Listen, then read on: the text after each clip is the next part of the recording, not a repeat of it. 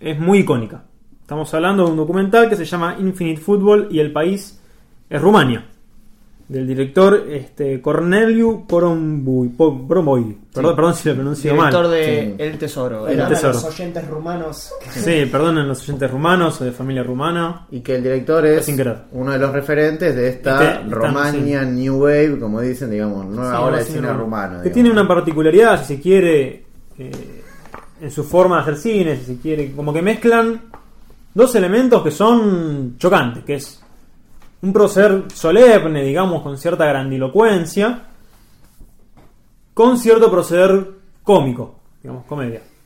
Entonces, con ese contraste es un lugar raro, es como por ahí si uno no ve ninguna película rumana y ve una ve esta, por ejemplo, va a estar como en ese en ese lugar medio, digamos, que uno no puede llegar eh, si no está interiorizado un poco a tomar como común. La va a sentir desequilibrada. Sí, Desequilibrada. inclusive, digamos, el, el tráiler de esta película no tiene humor. Ujú. Entonces, cuando uno ve el tráiler, espera esa cosa solemne que vos estás Claro. contando, que después en la película está, Sí, pero En, en el, en el enfrentamiento con este humor muy particular que, que tiene este, este cine. Claro, y a ver un poco, Juanma, a ver, eh, contanos el, Sí. un poco lo que pasa en el documental. Sí, básicamente es, es sobre un sobre una persona ya mayor, un, un- Un burocrático. Sí, es un oficinista, es un empleado público. Un personaje gris, Que, digamos. sí, claro, sí. Que eh, es, es muy graciosa porque hace 20, 30 años, según lo que cuenta la película, él fue lesionado dos o tres veces seguidas, ¿no?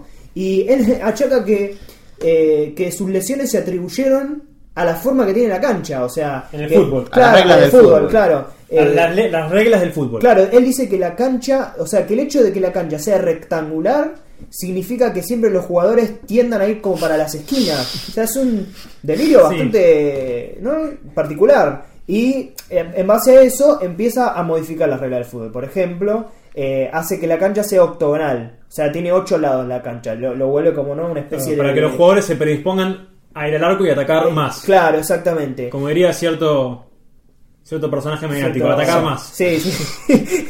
este, y, y la gracia que tiene el documental es, digamos, o el conflicto sobre el que se planta el documental es cómo eh, durante la trama él va en- encontrando dificultades para que el juego se desarrolle con normalidad y cada vez le va aplicando más reglas. Por ejemplo, Claro. le, le- quiere en un momento como sacarle el offside, quiere sumar líneas de sumar líneas, que los, los jugadores eh, estén cinco de un lado y cinco del otro y, y de a poco, bueno, eh, básicamente va de eso. Sí, sí, como que toda la película es juega un poco con juega, justamente, con este lo irrealizable que es todo, es un delirio lo que plantea el personaje. Sí.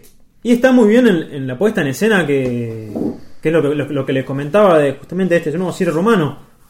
Porque el personaje, su forma de hablar, su forma de explicar es recontra solemne Ujú. y no condice con el humor, con el absurdo de lo que está explicando. Sí, sí. Claro. Que justamente condice con esto que, que les comentaba. Sí, el chiste es el contraste, ¿no? sí, sí, y sí, sí. por ahí su momento más, eh, más flojo es eh, eh, una escena donde.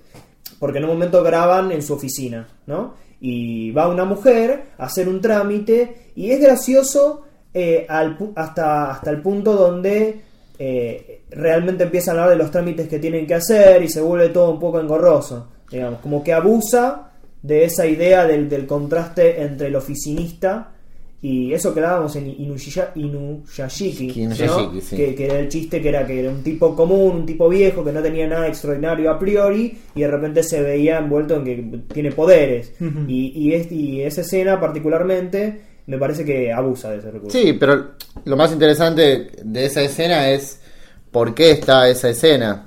Eh, y esa escena está porque juega con uno otro de los ejes que tiene el documental, que sería el de la persona común, que es algo que en los documentales es una búsqueda casi central, por lo general, digamos, de, un gran sector de, de ese género. La búsqueda de la persona común por destacar sobre las demás. En este caso, de un tipo que quiere cambiar la regla del fútbol. Sí. Que, que hasta tiene la idea de ir hasta la FIFA y decir: cambiemos el fútbol o hagamos un deporte en paralelo que va a tener mucho éxito. Sí. Se está convencido. Incluso el personaje se compara con, también- con superhéroes, Claro. etcétera, digamos. Es muy interesante esto de que la motivación, si querés, en términos de guion y actuales, es que a él lo lesionaron por las reglas del, Claro, Claro. del fútbol. O sea, que también juega con esto de la propia, la propia observación interna del, del personaje. Sí. Sí, sí, sí. Por Muy, pero muy, muy Sí, interesante, interesante, ¿verdad? interesante. Porque aparte, vamos a decir, ¿no? Viendo el tráiler de, la- de la película. Interesante y amena, digamos. Claro, Eh, pero mm, viendo el sabiendo, relacionar esto que decimos. Sí. Eh, Pero yo, eh, yo entiendo lo que decís eso del tráiler, pero no, no, no coincido del todo porque si bien la explicación, bueno, me parece que está ahí, el tráiler está, está contenido de qué va la película, porque si bien es una explicación solemne sobre lo que el tipo intenta plantear, es un delirio per se. O sea, uno ya un poco se imagina por dónde va a ir la película. Claro, pero yo me refiero a un espectador nuevo que no conoce este cine que, que Pedro estaba comentando,